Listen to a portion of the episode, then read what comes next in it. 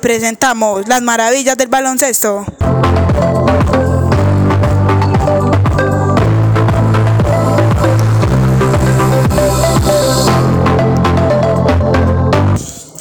Hoy, 14 de julio del 2016, entrevistaremos al famoso y ya retirado Kobe Bryant, alias Black Mamba.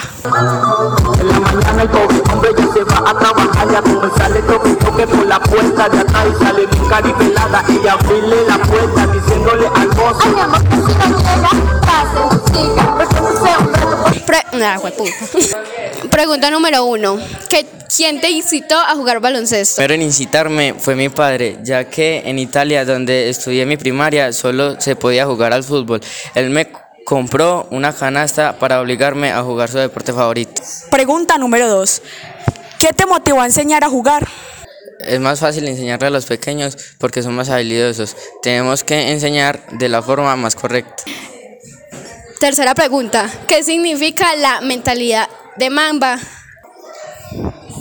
Se trata constantemente de intentar ser la mejor versión de ti. papi, te quiero para mí. Y el desgraciado de tu marido Encienden el estéreo y suena la